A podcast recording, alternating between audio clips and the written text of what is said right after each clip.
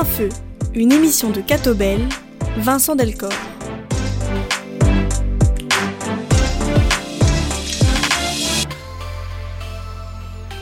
Bonjour à tous, bonjour à toutes, bienvenue dans Plein Feu. Plein Feu, c'est une émission de Catobel, vous êtes sur une XCF et Plein Feu aujourd'hui sur Célia Grincourt et sur la non-violence. On va en parler. Célia, bonjour. Bonjour. Vous êtes animatrice radio, comédienne, chroniqueuse, chanteuse aussi. Vous avez bien des casquettes, bien des talents. Vous êtes aussi une femme engagée, une femme de conviction. À 40 ans, parisienne depuis trois ans. Vous êtes devenue la porteuse d'un projet important, un projet de podcast, La force de la non-violence. C'est le titre de ce podcast. On va en parler.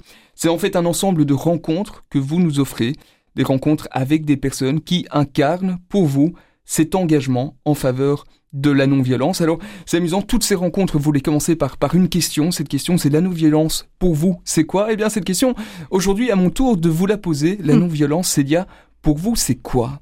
La non-violence, c'est d'abord être capable de se dresser et de dire non à la violence. C'est mhm. le premier mouvement. C'est un mouvement de refus de la violence mais un refus qui, déjà, dès qu'on le dit, en fait, peut se décliner. Parce qu'il y a plusieurs violences. Il y a une violence systémique, une culture de la violence, j'appellerais ça, qu'il faut pour moi dénoncer. Et il y a ce qu'on appelle la contre-violence, que ce soit dans les relations interpersonnelles ou dans la société, comme on peut le voir avec les émeutes qui se passent en France, où là, il y a aussi une violence à entendre. La violence, c'est aussi l'expression, une expression euh, ultime de vie même si elle est mortifère. Mhm. Et pour moi, y a, dire non à la violence, ce n'est pas forcément la condamner, c'est aussi être capable parfois de la comprendre et de la transformer. Eh bien, ça va être aussi un des enjeux de cette émission, essayer de, comprendre la violence, comment elle commence, pourquoi, et puis comment la transformer, évidemment aussi. On va, on va en parler dans cette émission, plein feu, une émission d'une heure.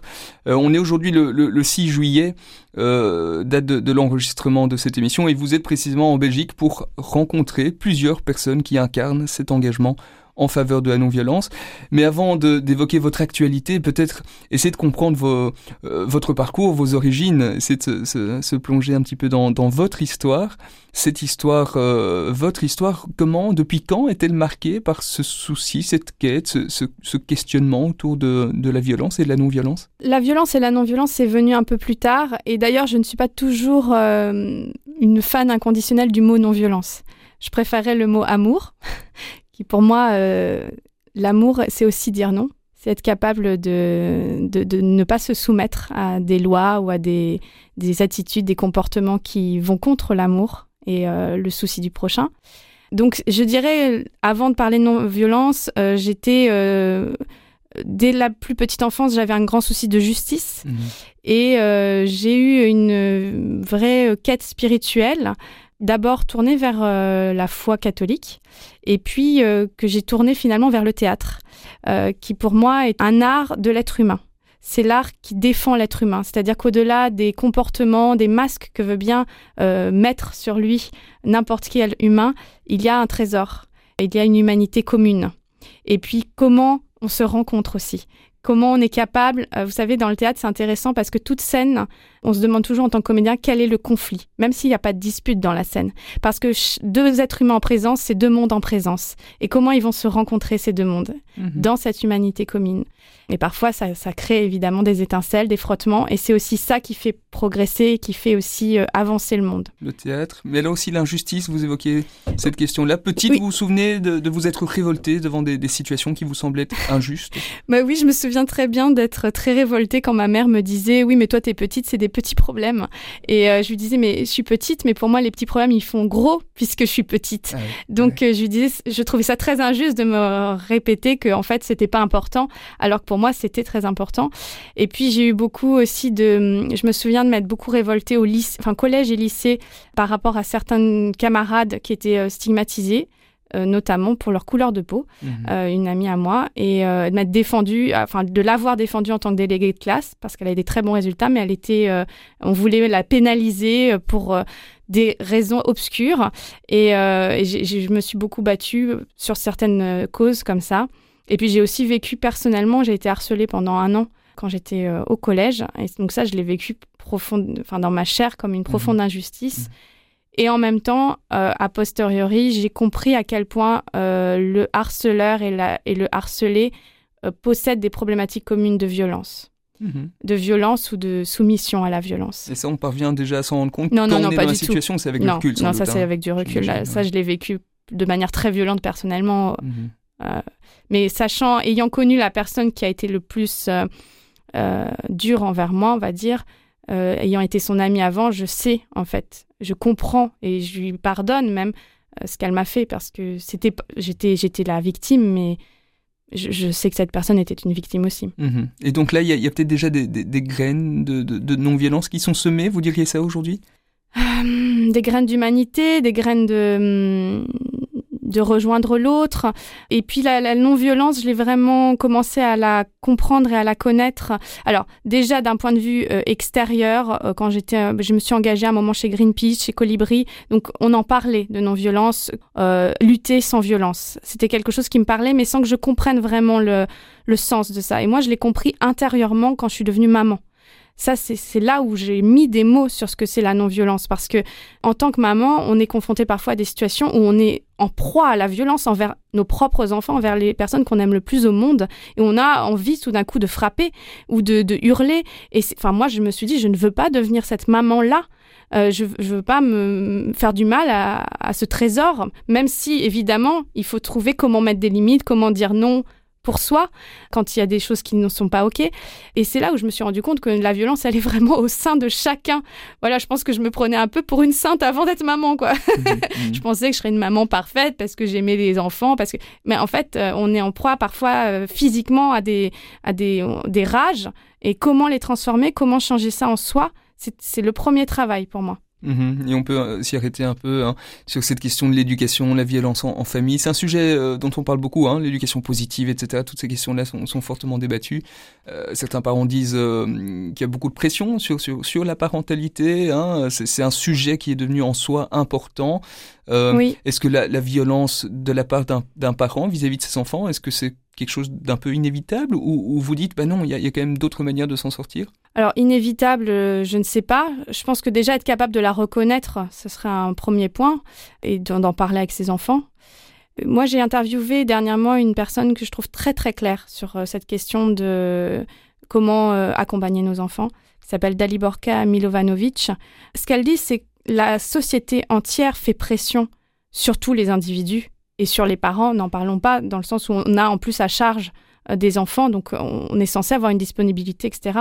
Et cette pression-là, si on ne peut pas à la fois dire aux parents, vous devez être non violent, et en même temps, ils subissent une telle violence eux-mêmes. Donc c'est toute une société à changer, toute une façon de voir la vie à changer, euh, si on veut accompagner sans violence nos enfants. Mais les enfants, ce sont les premières, pour moi, ce sont les premières victimes de la société. C'est-à-dire que euh, souvent, vous savez, il y a le, le patron qui déverse sa, sa violence sur l'employé, qui déverse sa violence sur sa femme, qui va déverser sa violence. Enfin, c'est un mécanisme naturel, c'est-à-dire qu'on a besoin à un moment de déverser sur plus petit que soi. Et moi, je me bats contre cette culture-là du plus fort, la loi du plus fort. Euh, au contraire, les enfants, on, dit, on doit les élever, mais ils nous élèvent. Mhm. Et c'est en, en- d'abord en retrouvant euh, le trésor que sont euh, ces êtres et comment ils peuvent nous, nous guider qu'on va changer ce monde. Est-ce que vous diriez que fondamentalement un enfant est amour, non-violence, ou, ou- ou que fondamentalement il est euh, égoïsme et, et- et- et violence? Pour moi, fondamentalement, il est amour. Euh, D'ailleurs, il y a eu des tests qui ont été faits sur des petits, euh, je crois, à partir de six mois, où un adulte fait semblant d'être en difficulté. Et dès six mois, il y a des mouvements d'empathie. Pour moi, l'empathie, on peut la tuer très facilement. Déjà, rien que dans la manière dont on traite l'enfant. Euh, il va reproduire très facilement euh, son ce qu'on lui fait.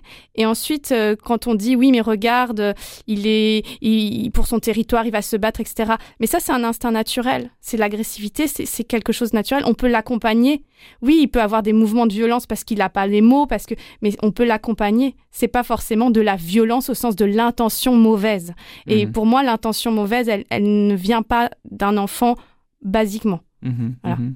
Quels conseils Alors la question des conseils, c'est toujours un peu délicat, mais est-ce que vous aimeriez quand même donner des, conseils ou des pistes hein, pour, pour, des parents qui, et on sait qu'il y en a évidemment, qui, qui, sont confrontés notamment avec des enfants euh, plus jeunes, en bas âge, hein, euh, quand tu as plusieurs, d'autant plus sans doute, euh, qui sont confrontés à cette question de, leur énergie intérieure qu'ils ont du mal à canaliser, on pourrait dire?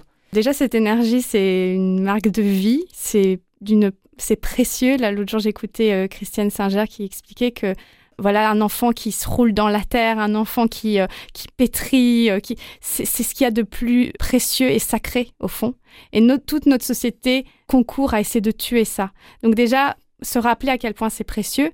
Après, si nous on est démunis, si nous on ne sait pas, d'abord il y a des formations, euh, il y a des, on peut on peut lire, on peut surtout se rappeler quel enfant on a été. C'est moi j'essaye d'être très proche de l'enfant que j'ai été et de cette joie aussi qu'on a partagée par moments, de jouer avec nos enfants, etc. Euh, comment euh, essayer de rentrer davantage dans leur monde euh, mais je ne peux pas donner des conseils parce que chaque enfant est différent et chaque situation est différente. Mmh mmh la seule chose, c'est que je, crois que l'accompagnement des respectueux des enfants est la clé pour une société meilleure. Mmh c'est pas seulement la question de, de la paix des familles qui est en jeu, c'est la construction d'un monde meilleur. Oui, mais vous savez, Mère Teresa disait, euh, vous voulez la paix, euh, rentrez chez vous. Et aimez vos femmes et votre femme et vos enfants. Je ne sais plus à qui disait ça. la paix de, commence par chez soi. On évoque la question des enfants, mais il y a aussi effectivement euh, la femme ou, le mari. Bien sûr. Euh, cette violence-là, la violence conjugale qui est, qui est aussi présente et mm, qui est peut-être sans doute un peu moins tabou aujourd'hui qu'il y a quelques années. C'est vrai. Mais si elle est moins tabou, c'est que c'est une vraie question de société. C'est aussi votre impression? C'est une vraie question de société. Elle est moins tabou. Euh, elle est dénoncée depuis plusieurs années, mais elle ne faiblit pas. Au contraire quand on voit le nombre de, personnes, enfin nous en France, on a un collectif qui s'appelle Nous Toutes, qui décompte le nombre de euh, femmes tuées. Euh, en raison, la plupart des raisons, c'est quand même la violence conjugale ou un ex-conjoint, etc. Donc euh, oui, il y a un vrai problème de société sur la place des femmes et le, respect. le respect inconditionnel envers tout être humain. Et la possession. dès lors qu'on aime, la possession ne devrait pas euh, venir euh, mettre son grain de sel là-dedans. Comment est-ce qu'on explique ça, le fait que, que la maison, le couple, euh, c'est-à-dire la personne qu'on a choisie, avec laquelle on a envie de vivre a priori jusqu'à la fin de ses jours, c'est peut-être la personne avec laquelle on est alors, il y a des cas extrêmes, mais même sans, sans, tomber dans ces extrêmes, la personne avec laquelle au quotidien on, est parfois le, le plus violent. Mm. Alors, il y a toute la théorie de l'attachement qui explique ça. Un enfant petit, il a besoin de s'attacher à quelqu'un pour se construire. En général, c'est la figure euh, principale, c'est la maman. Euh, mais ça peut être une autre figure. Et euh, cette figure d'attachement, c'est la figure vers laquelle il va livrer tout ce qu'il est. Et en grandissant, en général, on a, on est rarement des adultes absolument construits qui sommes capables de, voilà, on n'a pas toujours eu des figures d'attachement très sécurisantes, etc. Donc, on transfère cette figure d'attachement en général sur notre conjoint. Et c'est avec cette personne qu'on va se montrer sous son jour parfois le plus terrible. Et ça, ça demande un travail sur soi. Parce que on n'est pas, euh, l'autre n'est pas censé être le réceptacle de nos euh, poubelles intérieures ou je sais pas comment on peut dire, de nos démons. C'est quelque part parce qu'on est, on ose être vraiment soi-même euh, avec cette personne ou, en tout cas qu'on ose ne pas masquer ses, fâches, ses faces pardon les plus les plus sombres. C'est ça. Je mhm. pense que c'est, on ose être soi-même ou en tout cas on est capable de oui, de montrer nos, je sais pas comment on pourrait dire, nos facettes les plus sombres à cette personne. Donc, quelque part, ça, on peut voir ça comme un aspect positif, et, mais en, vérité, c'est, c'est une attitude, pour le coup, je pense, euh, infantile. Mhm. La non-violence, ça peut être aussi un remède contre l'important taux de divorce? Euh, Je sais pas, parfois ça peut être aussi très violent de rester avec quelqu'un justement qui n'est pas capable de se remettre en question. Mhm. Célia Grincourt, on va faire une, une, petite pause, une première petite pause dans cette émission plein feu. Vous êtes donc euh, la porteuse de ce projet de podcast La force de la non-violence et vous allez nous faire écouter Perlin Pimpin de Barbara. Pourquoi Perlin Pimpin? Ben justement, je trouve qu'elle euh, oppose très bien une société de contrôle, euh, de, mm, une culture de la violence où on nous demande toujours pour qui, pourquoi, qu'est-ce que tu fais, etc., à la beauté du, de la rire du rire d'un enfant, de la poésie, de la tendresse, qui n'a pas de prix qui ne coûte rien, qui est déclaré non essentiel et qui pourtant euh, fait euh, notre euh, tissu humain le plus essentiel. Péglin Papin de Barbara. Pour qui, combien, quand et pourquoi, contre qui, comment, contre quoi, c'en est assez de vos violences. allez-vous Qui êtes-vous Qui priez-vous? Je vous prie de faire silence. Pour qui, comment, quand et pourquoi S'il faut absolument qu'on soit contre quelqu'un ou quelque chose. Suis pour le soleil couchant en haut des collines désertes. Je suis pour des forêts profondes. Car un enfant qui pleure, qu'il soit de n'importe où, est un enfant qui pleure. Car un enfant qui meurt au bout de vos fusils est un enfant qui meurt. Que c'est abominable d'avoir à choisir entre deux innocences. C'est abominable d'avoir pour ennemi les rires de l'enfant.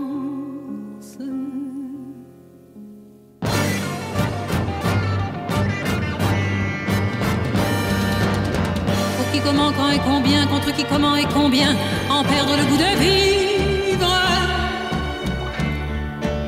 Le goût de l'eau, le goût du pain, et celui du père pimpin, en le square des batignolles. Mais pour rien, mais pour presque rien, pour être avec vous, et c'est bien, et pour une rose entr'ouverte. Mais pour une respiration, mais pour un souffle d'abandon, mais pour un jardin qui frissonne rien à voir, mais passionnément, ne rien se dire éperdument, ne rien savoir avec ivresse. Riche de la dépossession, n'avoir que sa vérité, posséder toutes les richesses. Ne pas parler de poésie, ne pas parler de poésie, en écrasant les fleurs sauvages voir jouer la transparence au fond d'une cour au mur gris où l'aube n'a jamais sa chance.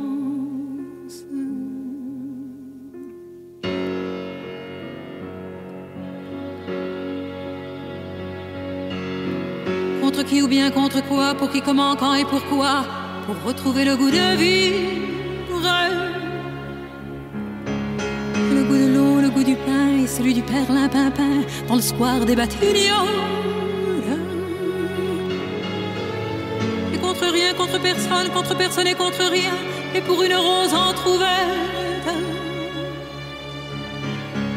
Pour l'accordéon qui soupire, et pour un souffle d'abandon, et pour un jardin qui frissonne. Et vivre, vivre passionnément, et ne combattre seulement qu'avec les feux de la tendresse et riche de dépossession, n'avoir que sa vérité, posséder toutes les richesses. Ne plus parler de poésie, ne plus parler de poésie, mais laisser vivre les fleurs sauvages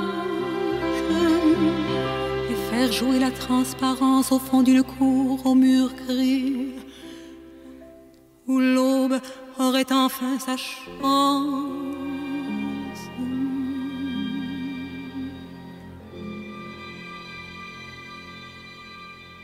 Nous sommes toujours dans Plein Feu, une émission de, de Catobel. Plein Feu aujourd'hui sur Célia Grincourt. Célia Grincourt, c'est la femme qui réalise les podcasts La force de la non-violence. Euh, on a parlé un petit peu de, ce qui avait été semé dans, votre enfance tout à l'heure, notamment le sentiment d'injustice, la place du théâtre également. Et puis on a beaucoup parlé de la violence dans les maisons, avec les enfants, avec les conjoints.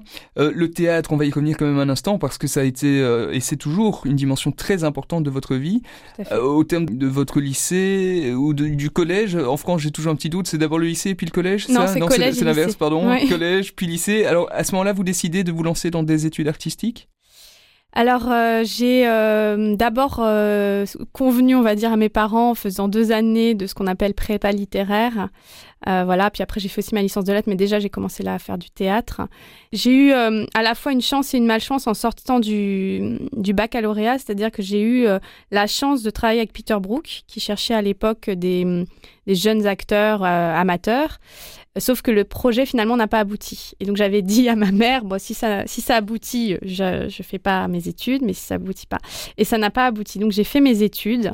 Mais euh, je dirais que ça me sert beaucoup aujourd'hui d'ailleurs dans le podcast pour lire rapidement, pour synthétiser. Donc merci la vie.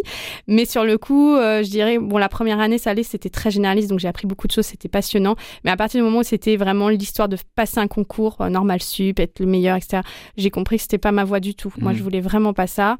Et euh, la deuxième année, j'ai beaucoup souffert et après, c'était une respiration de pouvoir me mettre au théâtre et, et assez rapidement, je me suis mise aussi au chant.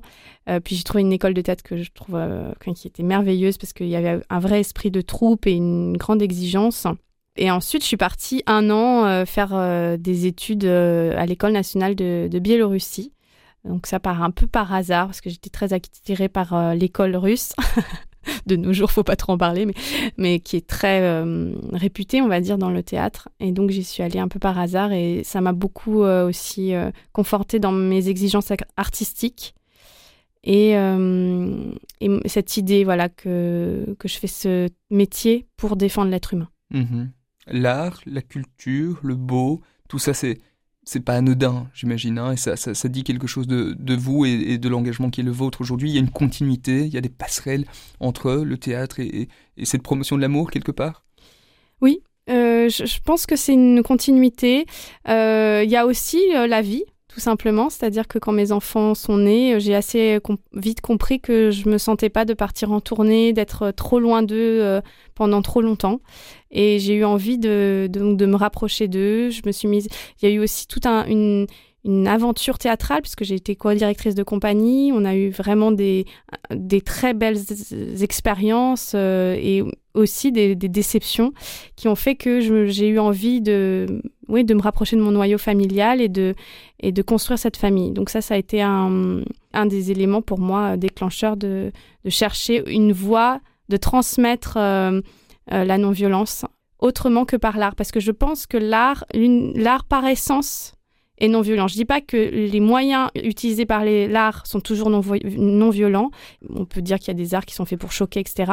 Mais selon moi, l'art est une façon à la fois d'exprimer notre violence d'une autre manière, donc de la transformer, et en même temps d'unir les êtres humains. Donc euh, pour moi, par essence, c'est non violent l'art. Ça veut dire quoi ça concrètement? Ça veut dire que quand je sors d'une salle de cinéma ou, ou d'une salle de, de- de théâtre ou d'un concert, a priori je suis un peu moins violent que lorsque j'y suis entré, est-ce qu'on peut dire ça, Ça, mais ça dépend évidemment de, de l'objet que vous avez vu et de et, euh, et puis je je sais pas si euh, euh, c'est une théorie quoi ce que je raconte mais euh, je sais pas si on peut la, généraliser mais c'est vrai que je, crois que l'art est censé toucher d'abord le cœur avant de, monter à l'intellect en fait et c'est en cela que je trouve que c'est une voie du, cœur et une voie qui permet de, se réunir en tant qu'être humain d'aller au-delà des différences on peut euh, être très touché par un film iranien par des, cultures très différentes parce qu'on a cette commune humanité. Mhm, mhm. Alors vous évoquiez aussi le choix de la famille. C'est un moment se dire ben, peut-être que, en tout cas pour le moment, je veux être plus proche euh, des enfants, euh, donner priorité à leur éducation et donc pour un peu de distance par rapport au travail. C'est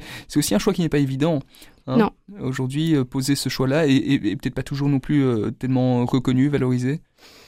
Oui, mais alors la valorisation, ça c'est pas quelque chose qui me touche. Je l'ai toujours assumé, j'ai pas de problème avec ça. Euh, je comprends complètement et j'admire même mes amies comédiennes qui ont continué et qui continuent à travailler énormément. Euh, bon, déjà, j'a- j'avais pas forcément de projet artistique qui me passionnait. C'est pas non plus seulement euh, un choix, juste, voilà, je, vous dis, je sortais d'une aventure artistique très intense, mais qui me, qui me laissait un petit peu sur les rotules. Et puis, en effet, j'avais ce- cette envie, ce désir d'être auprès de mes enfants, ce qui est impérieux. Mhm. De- et aussi de me transformer comme maman, de, de mieux comprendre euh, comment je fonctionnais et comment ça fonctionnait et, et créer euh, de la joie de vivre chez moi. Et puis alors petit à petit, la force de la non-violence va, va naître. Hein. Oui. Là aussi une naissance. Est-ce que vous pourriez un peu nous parler de la, la façon dont ce projet s'est construit? Alors, au début, au tout début, je voulais parler justement simplement de non-violence éducative. hein. C'était vraiment mon dada, entre guillemets. Et j'ai eu des, des portes euh, assez fermées face à ce- cette intention. Et euh, c'est en écoutant Jean-Marie Muller, qui est donc le philosophe le plus connu de la non-violence, qui malheureusement n'est pas très connu, en tout cas en France, je ne sais pas en Belgique, mais qui est assez connu à travers le monde, qui a été traduit en arabe, etc. Je l'ai entendu dans une émission euh, sur un YouTube, Thinkerview, elle était déjà très âgée, hein, maintenant il est décédé.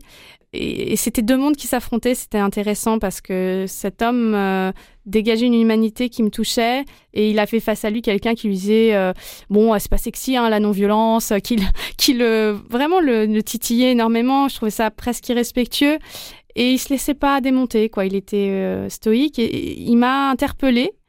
Où je me suis dit, mais en fait, la non-violence, c'est carrément une philosophie de vie. J'avais jamais même euh, imaginé ça. Pour moi, oui, je parlais de non-violence éducative, euh, il y a la communication non-violente, mais c'était des îlots, la lutte non-violente. J'avais jamais réfléchi au fait que c'était une globalité. et je me suis dit, c'est un sujet inépuisable, en fait parce qu'il y a la non-violence envers euh, mon semblable, envers euh, les enfants, le, envers euh, d'autres races, envers voilà comment on peut lutter de façon non violente, comment on peut communiquer, éduquer de manière non violente, mais aussi comment on peut être avec la terre ou avec les animaux sans violence. Enfin, c'est inépuisable en vérité la non-violence, selon moi. Mhm. Et donc, j'ai trouvé que c'était un sujet passionnant. Et puis, pour le coup, j'ai eu des soutiens de certaines associations, donc ça m'a conforté dans l'idée d'aller dans cette, euh, dans cette voie. Et donc le projet, c'est quoi? Pouvez-vous nous en parler un petit peu plus? C'est rencontrer euh, des, personnes que vous sélectionnez et puis mettre à disposition des gens le plus largement possible C'est ça, c'est essayer d'apporter de, une petite pierre à l'édifice de la culture de non-violence. Parce que je, je pense qu'on vit dans une culture violente, parfois même sans s'en rendre compte, puisqu'on est imbibé dedans, conditionné. Et en face, la culture de la non-violence, c'est euh, tout ce qui est associatif, tout ce qui est social, tous les gens qui essayent de se démarquer mener sur le terrain politique, euh, économique, social, etc. Et j'avais envie de donner la parole à ces gens-là.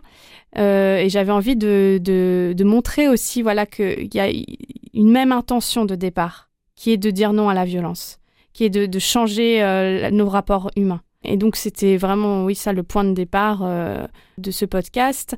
Euh, essayer, j'essaye toujours de voilà de donner la parole euh, à différentes différents âges, différentes classes sociales, différents sexes, couleurs de peau. Enfin, j'essaye au maximum de faire parler le plus de gens possible parce qu'il y en a dans toutes les strates de la société qui essayent de changer à leur niveau. C'est en septembre, euh, en septembre 2020 hein, que vous avez lancé mm. ce projet, depuis leurs 33 interviews déjà réalisées. C'est facile de les écouter pour, pour les auditeurs qui nous écoutent aujourd'hui. Comment est-ce qu'on fait concrètement? Alors, soit vous êtes euh, abonné à une application de podcast, donc vous tapez La Force de la Non-Violence, soit vous pouvez, si vous aimez YouTube, j'ai fait aussi une chaîne YouTube, La Force de la Non-Violence, et sinon j'ai un site qui s'appelle force-nonviolence.fr toutes des personnalités francophones évidemment, mais de différentes nationalités. Hein. Il y a des Français, des Belges, des Suisses, euh, personnes libanaises, camerounaises, rwandaises, donc une, une belle diversité. Euh, comment est-ce que vous choisissez ces personnes? C'est un petit peu via via. Euh, vous avez des critères clés pour vous dire telle personne oui, telle autre non? Alors déjà, j'essaye en effet que les sujets diffèrent, donc j'ai envie que ça se renouvelle. Donc il y, y a, cette première, euh, ce premier critère. Si j'ai parlé de quelque chose de, de rencontre avant, je vais pas là maintenant faire cette interview. Ensuite, il y a différentes choses. On m'en propose, c'est-à-dire qu'il y a, bah d'abord, d'abord, c'était les associations qui me soutenaient, qui m'ont proposé des personnalités. Euh, maintenant, il y a des auditeurs qui me demandent, ou des auditrices qui me demandent, ah, il faudrait vraiment interviewer telle personne, etc. Donc, quand ça revient plusieurs fois, je, me mets à me dire, bon, il faut que j'écoute cette personne. Et puis, euh, il y a aussi, euh, moi, mon mon, parcours personnel, mes recherches personnelles, euh, mes envies euh, et mes propres combats, ou en tout cas mmh. ce qui me tient à cœur. J'essaye aussi, bon ça je peux pas bien sûr tout le temps y arriver, hein, mais euh, j'aime que sentir une vraie cohérence chez la personne que j'interviewe. C'est-à-dire qu'il y ait une, une, adéquation entre le discours et la vie et la, façon de se comporter de cette personne. Ça n'a pas toujours été le cas, mais pratiquement toujours, mmh. ouais. On évoquait tout à l'heure le, mot hein, non-violence. Vous disiez peut-être que l'amour est, plus approprié, mais justement, toutes les personnes que vous interviewez, est-ce qu'elles se retrouvent autour de ce, mot, ce terme de non-violence, ou, pas forcément? Alors, déjà, c'est rare que j'interviewe des gens qui ne croient pas à la non-violence. Alors, il y a des gens parfois qui ont des doutes des doutes sur certains aspects de la non-violence. Parce qu'aussi, voilà, j'interviewe des gens qui sont parfois dans leur lutte à eux et qui voient pas à côté. Et ce qu'ils font est passionnant, mais euh, bon, bah, par exemple, je sais pas, euh, une personne sur l'éducation non violente va peut-être pas du tout trouver ça juste, euh, la lutte, la, stratégie d'action non violente dans la lutte politique. Évidemment, il y a quand même un, commun. Et après, je pense que j'ai autant de définitions que d'épisodes. Il y a des personnes qui vont se situer vraiment à un niveau plus intérieur, spirituel, et des personnes qui sont vraiment dans l'action et la lutte et le combat. Donc Mhm. euh, c'est toujours très... J'adore poser cette question, qu'est-ce que c'est pour vous la non-violence? Parce que j'ai toujours des surprises. Ouais. Et j'ai toujours des, des choses nouvelles qui Mhm. viennent euh, Mhm. dans mon petit panier. Et vous évoquez justement la question de la cohérence. Certaines personnes s'engagent dans, dans certaines causes et, et peut-être pas dans d'autres, ou, Oui. ou sont très non violentes euh, dans certains aspects de leur vie et moins dans d'autres. Est-ce que c'est problématique ou, ou c'est compliqué quand même d'être totalement cohérent on peut, on peut faire beaucoup d'efforts à la maison et avoir un boulot où, où sans qu'on les choisit, on, on doit être violent. Enfin, je ne sais pas. Comment vous vous situez là-dessus? Oui, alors euh, quand je parlais de cohérence, c'était un minimum. hein. Je, je pense que d'abord, ce qui compte, c'est vraiment le, le combat, quand même, les fruits qui portés par le combat ou le, ou le, le chemin de vie, voilà. Évidemment, euh, la cohérence, ça peut être aussi une, une bonne façon de se fouetter euh, parce qu'on n'est jamais cohérent euh, 100%. Euh, et ça, je trouve que Benoît Tyran euh, l'a dit très justement dans le podcast où je l'ai interviewé. Il dit être non violent, ce n'est pas ne jamais être violent. C'est d'abord essayer de reconnaître sa violence. C'est déjà un premier pas. Benoît Tyran, qui est l'un des fondateurs de, de l'ASBL, sortir de la violence hein, en Belgique ici. Voilà. Donc oui, la, cohérence, c'est quand même quelque chose, euh, c'est un idéal. Et, et l'idéal, il faut s'en méfier parfois aussi un peu. C'est euh, comme l'idéal de non-violence, comme tout idéal, c'est euh, euh, ça peut être aussi à double tranchement où on devient euh, un puriste un- au lieu de, de revenir toujours à son cœur. Mhm, mhm. C'est vivant la non-violence, ça, de- ça doit être vivant. Et la vie, euh, c'est plein de surprises et plein d'incohérences. Ouais, ouais, ouais. Ouais. Il, y a, il y a sûrement plein de rencontres qui vous ont touché, peut-être toutes Oui. vous, vous, vous touchent. Est-ce qu'il y a une autre rencontre dont vous auriez envie de, de, nous donner peut-être un avant-goût, euh, donner envie de découvrir telle ou telle personne, et peut-être aussi sur des aspects moins, moins connus, moins attendus de ce combat non violent Est-ce qu'il y a euh, une rencontre, un moment qui vous revient à l'esprit? Alors, il y en a énormément, mais là, je, pense que je voudrais parler de la dernière que j'ai faite, enfin, que j'ai publiée en tout cas, parce que cette personne m'a vraiment donné une leçon de vie. Euh, je suis allée le voir, donc c'est un moine hindouiste qui a un passé de skinhead. Et euh, j'avais lu euh, ce qu'il disait, j'avais écouté, et je trouvais qu'il y avait une grande sagesse dans ses propos, mais c'est vrai qu'il y avait quand même en moi un jugement. Un jugement, euh, ou en tout cas une forme de... euh, pff, de toute façon, c'est pas rachetable. Et il m'a donné une leçon de vie, cet homme. Il est d'une humilité. ça m'a, ça m'a donné une claque. Je- franchement, je conseille de, l'é- de l'écouter parce Mhm. que, euh, voilà, il dit euh, parce que j'ai été mauvais, je peux pas être meilleur que toutes les personnes autour de moi qui me critiquent. Je peux pas faire de meilleures choses. Voilà, pourquoi on ad quelqu'un ad, vitam aeternam? Et ça, c'est, aussi un trait de notre société euh, que- qui me dérange beaucoup. Quelqu'un a dit quelque chose dans sa jeunesse ou je ne sais pas, ou même un jour quelque chose nous échappe et il va être euh, euh, étiqueté pour toujours. Et voilà, j'étais tombée inconsciemment parce que j'y allais vraiment avec mon cœur, mais il y avait quand même une petite voix en moi qui disait oui, mais quand même, euh, les victimes. Et j'ai pu poser toutes mes questions, je l'ai vraiment. Et il s'est jamais euh, démonté et, il m'a fait, il a fait preuve d'une humilité qui m'a euh, scié. Mm. Célia Grincourt, on peut dire que le chemin vers la non-violence est un chemin de conversion, justement. Quelque chose qui est en mouvement, en tout cas. C'est en, tout cas un chemin plus Bien que sûr. quelque chose qui est, qui est acquis et, et où on ne s'enferme pas dans, dans des jugements, dans des actes qu'on a pu poser à un moment. C'est ça, c'est un chemin, ça c'est clair et net, c'est le chemin d'une vie. Et moi, chaque rencontre me fait progresser.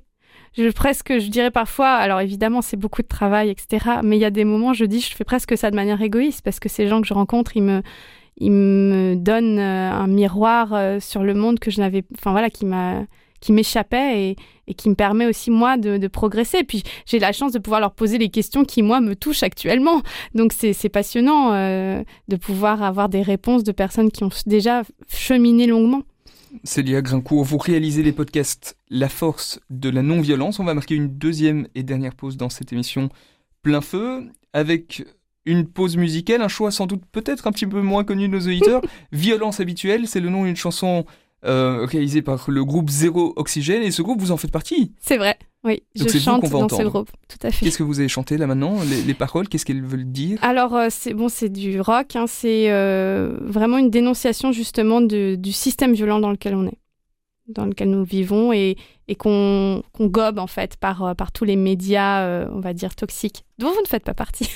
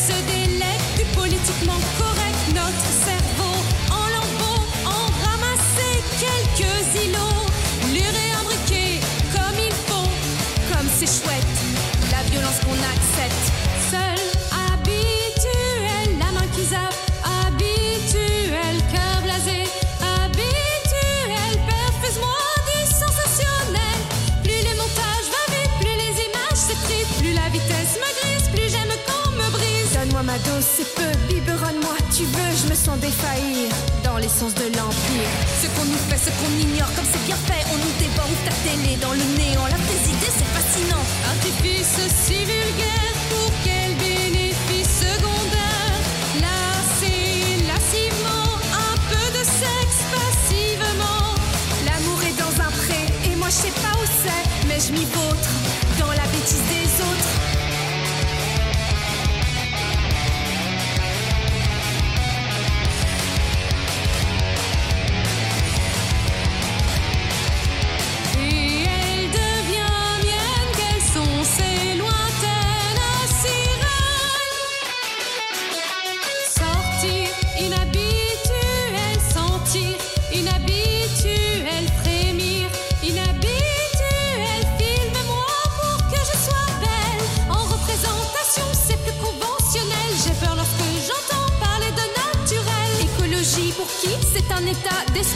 pas bien saisi la légende du colibri.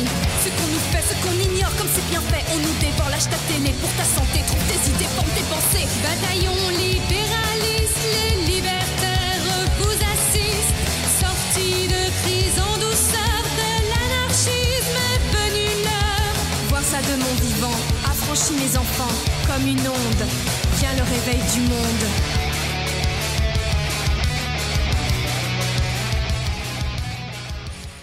Troisième et dernière partie de Plein Feu, Vincent Delcor au micro et en face de moi Célia Grincourt. Vous réalisez les podcasts La force de la non-violence depuis presque trois ans. Vous avez rencontré plus de 30 personnes qui vous expliquent ce qu'est ce qu'est pour elles euh, la non-violence. Euh, vous évoquiez il y, a, quelques instants cette belle rencontre avec un, moine.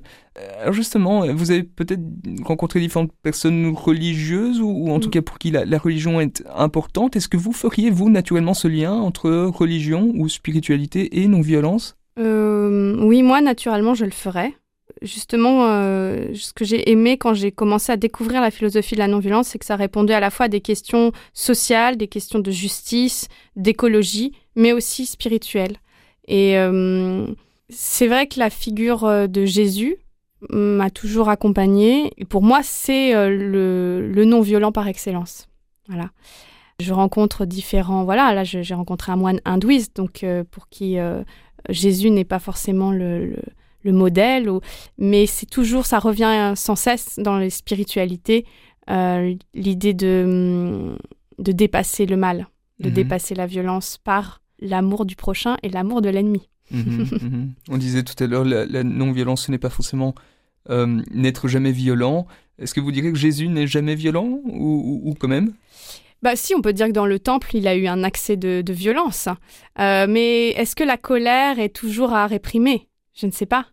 Euh, l'abbé Pierre disait que quelqu'un sans colère est quelqu'un qui a déjà démissionné quoi, de, oui, qui, qui s'est endormi quelque part. Hein. Mhm. Moi, je ne sais plus exactement comment il le disait, mais la colère, ça, peut être un, moteur extraordinaire euh, parce que ça signifie qu'on sent qu'il y a une injustice mhm, mhm. et euh, on peut en faire quelque chose.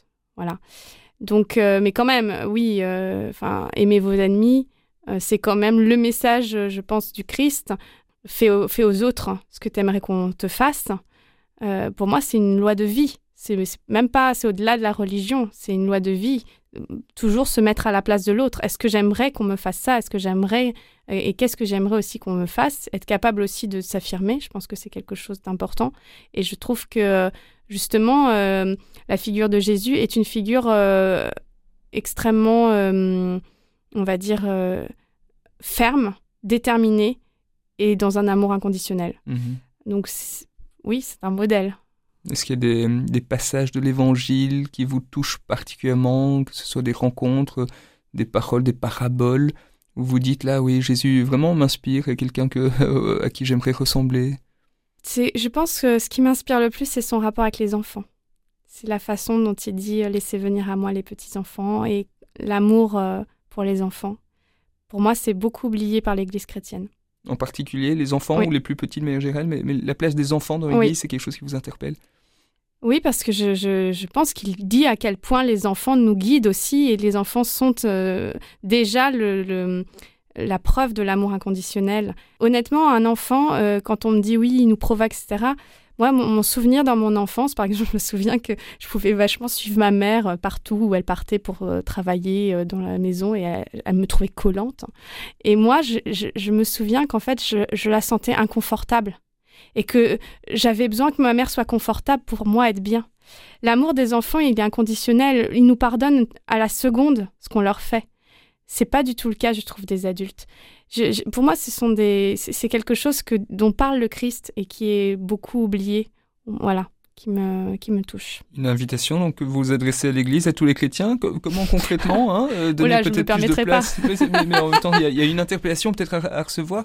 Comment faire concrètement pour euh, pour accueillir davantage les, les, enfants, pour euh, pour les, les suivre, les, les, ressembler davantage, notamment en Église. Dans les messes, par exemple, est-ce qu'il y a une place à réinventer? Je sais pas. Alors, je suis pas allée à la messe depuis longtemps, mais quand j'étais petite, je me souviens, oui, qu'en effet, il fallait absolument bien se tenir, être très euh, calme, sage, etc. Et euh, je sais pas si c'est très juste. Je sais que j'avais une grande ferveur. Euh, je, vais donner un autre exemple. Alors, je suis désolée, c'est pas la, c'est pas très élogieux hein, par rapport à l'Église, et je sais qu'il y a des gens qui sont au contraire extrêmement, enfin, dont la foi fait déplacer des montagnes, etc. Mais euh, moi, j'étais, euh, j'ai fait ma profession de foi, euh, et donc la, la sœur qui nous faisait le catéchisme, on a été avec elle faire la répétition la profession de foi. Et on a chanté, et je me souviens de ce chant, moi j'adorais chanter à l'église. C'était ce que je préférais, parce que justement, le chant, pour moi, exprime une vie et puis nous réunit tous, etc. Et on avait chanté Chanter dans ma vie dans ta présence. Trouver, dans, ma, vie, ta présence, voilà. Trouver dans ma vie ta présence. Une très très belle chanson. Et on, avait fait ça avec tellement de cœur qu'à la fin, il y avait voilà ce petit silence, vous savez, euh, un peu sacré. Et on a applaudi de nous-mêmes. Et cette sœur nous a fait On n'est pas en spectacle Qu'est-ce que c'est que ça? Et ça m'a glacé le cœur. parce que je sentais que c'était tellement juste et vrai et on avait vraiment exprimé notre enthousiasme naturellement. Qui, ça m'a, ce jour-là, je me suis dit ah ben oui, mais c'est mieux le spectacle alors peut-être. Vous voyez C'est parce que là au moins c'est on peut exprimer sincèrement ce qu'on ressent. Et c'est des souvenirs qui marquent alors. Hein. Voilà, ça ça marque. Et, et pour moi c'est tellement dommage parce qu'en plus, euh, enfin franchement on était très sages.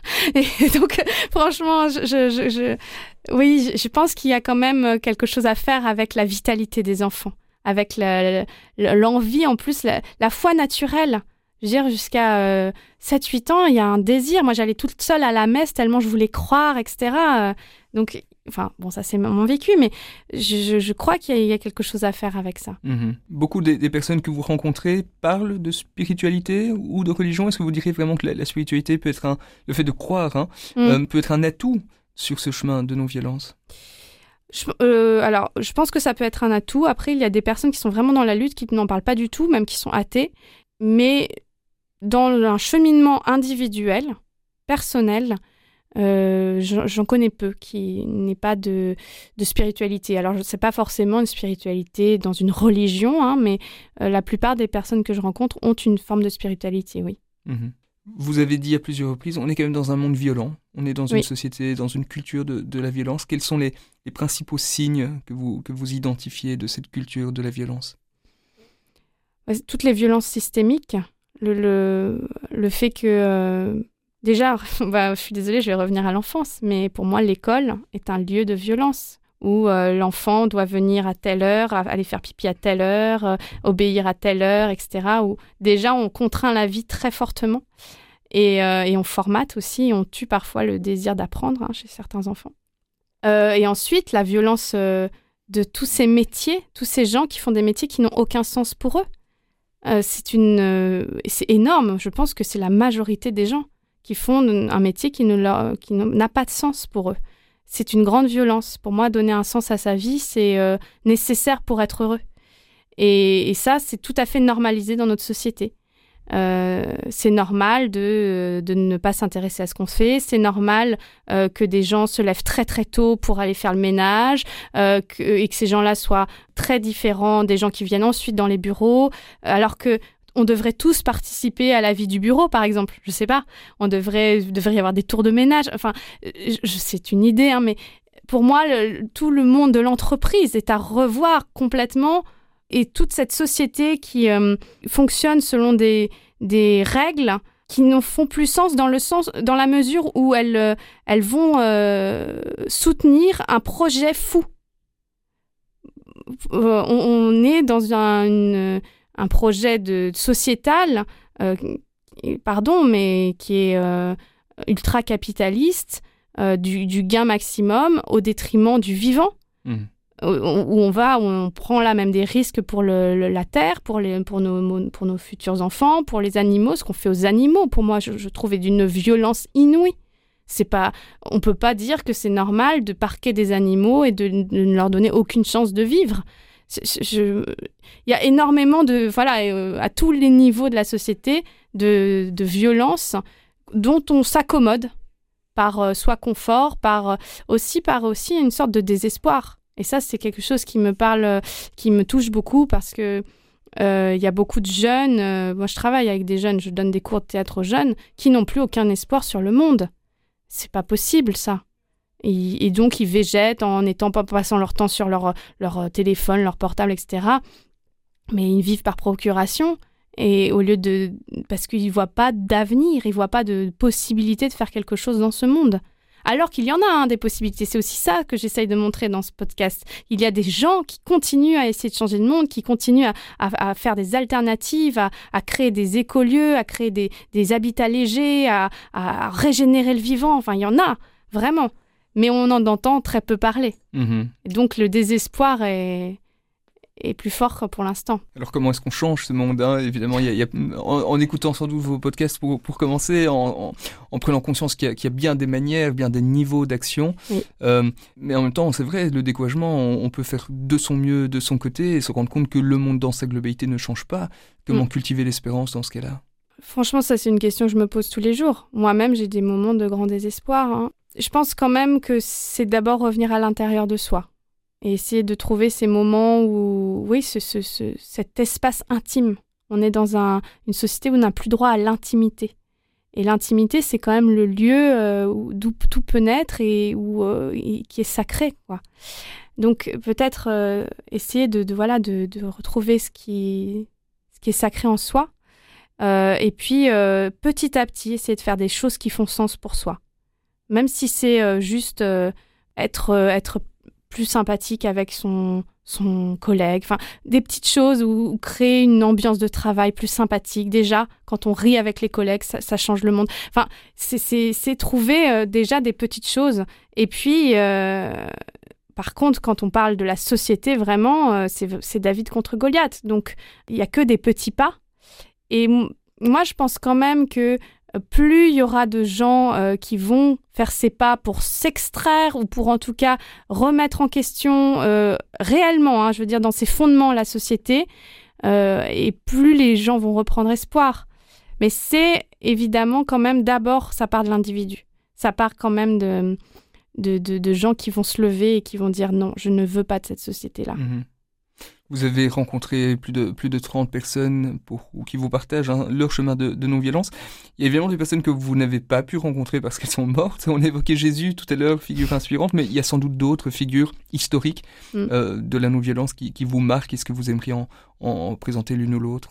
Vous dire euh, quelqu'un que j'aimerais interviewer mais qui est, qui est décédé Oui, par exemple, le personnage historique dont vous dites que c'était un grand non-violent. Bah, Gandhi. Gandhi, alors justement là je vais peut-être interviewer quelqu'un qui est vraiment spécialiste de Gandhi parce qu'en fait on le connaît assez mal en France. Gandhi ça reste juste la lutte euh, contre les Anglais, quoi, contre les colons anglais.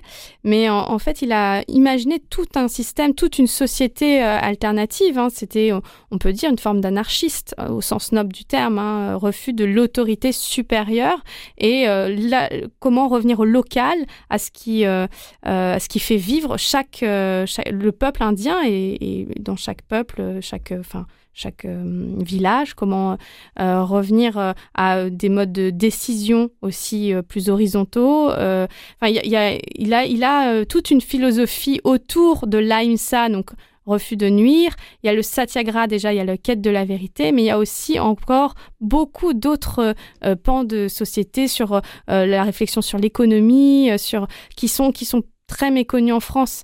Donc ça, c'est sûr que j'adorerais, euh, mais bon, ce serait une interview fleuve, parce que on pourrait pas en une heure faire le tour. D'ailleurs, déjà, j'ai souvent du mal à faire le tour en une heure avec les, invités, mais avec euh, Gandhi, euh, oui, évidemment, il y a des personnalités comme Martin Luther King qui sont extraordinaires. Quand on lit ses écrits, cette foi qu'il a, il a quand même été, maintenant il est... Il est un peu sanctifié. Enfin, je veux dire, c'est devenu une figure euh, alors qu'il était haï, honni, il a été euh, menacé de mort, euh, il a eu des attentats contre sa maison, contre lui.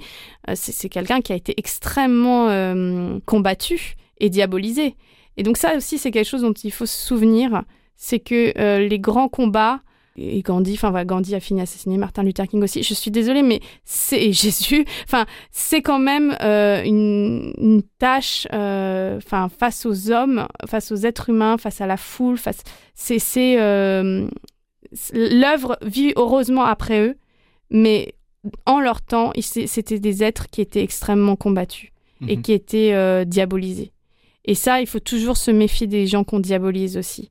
C'est quelque chose qui me marque un peu à notre époque, parce qu'on diabolise une certaine frange de la population, on dit, voilà, il faut faire attention, parce que c'est un mouvement euh, très naturel, parce qu'on a beaucoup, on a besoin de se retrouver euh, dans un nous, voilà, fort, sauf que la majorité n'a pas toujours raison. Mmh mmh mm. Des mondes, des, personnalités vivantes que vous aimeriez rencontrer, peut-être inaccessibles, mais, mais, vous vous dites qui sait peut-être quand même un jour? Eh ben, il y a la personnalité indienne aussi, euh, Vandana Shiva, qui est donc une euh, militante écoféministe euh, qui que je trouve absolument extraordinaire sur à tout point de vue sur ce qu'elle a fait avec les femmes en Inde et donc les, graines, reprendre le possession de leurs terres, de leurs graines et le travail des femmes, l'émancipation des femmes euh, et, puis ses actions écologiques. Enfin, elle a commencé avec une, association où elle se mettait, les femmes se mettaient sur les arbres pour pas qu'ils soient, ils soient abattus. Elle disait vous m'abattez avec l'arbre. C'est des gens qui sont voilà qui sont capables de mettre leur corps en jeu euh, jusqu'au bout. Ce courage-là. Et donc c'est une personnalité, oui, plus d'une intelligence, d'une, et puis qui prône vraiment une non-violence active dans la lignée de Gandhi. J'adorerais, mais je parle pas. Enfin, je parle anglais, mais pas d'un niveau extraordinaire, quoi. Je sais pas si je pourrais l'interviewer. La force de, la non-violence, ce sont vos podcasts. L'objectif, c'est d'en réaliser 100 000 euh, Non, non. Alors, j'ai pas d'objectif. Euh, enfin, en tout cas. Si ce n'est que là, en ce moment, je commence à faire aussi des reportages et je trouve que c'est intéressant aussi, même si c'est encore plus de boulot. Mais euh, c'est vraiment euh, donner à voir cette culture et la faire connaître. Mhm. C'est ça mon objectif.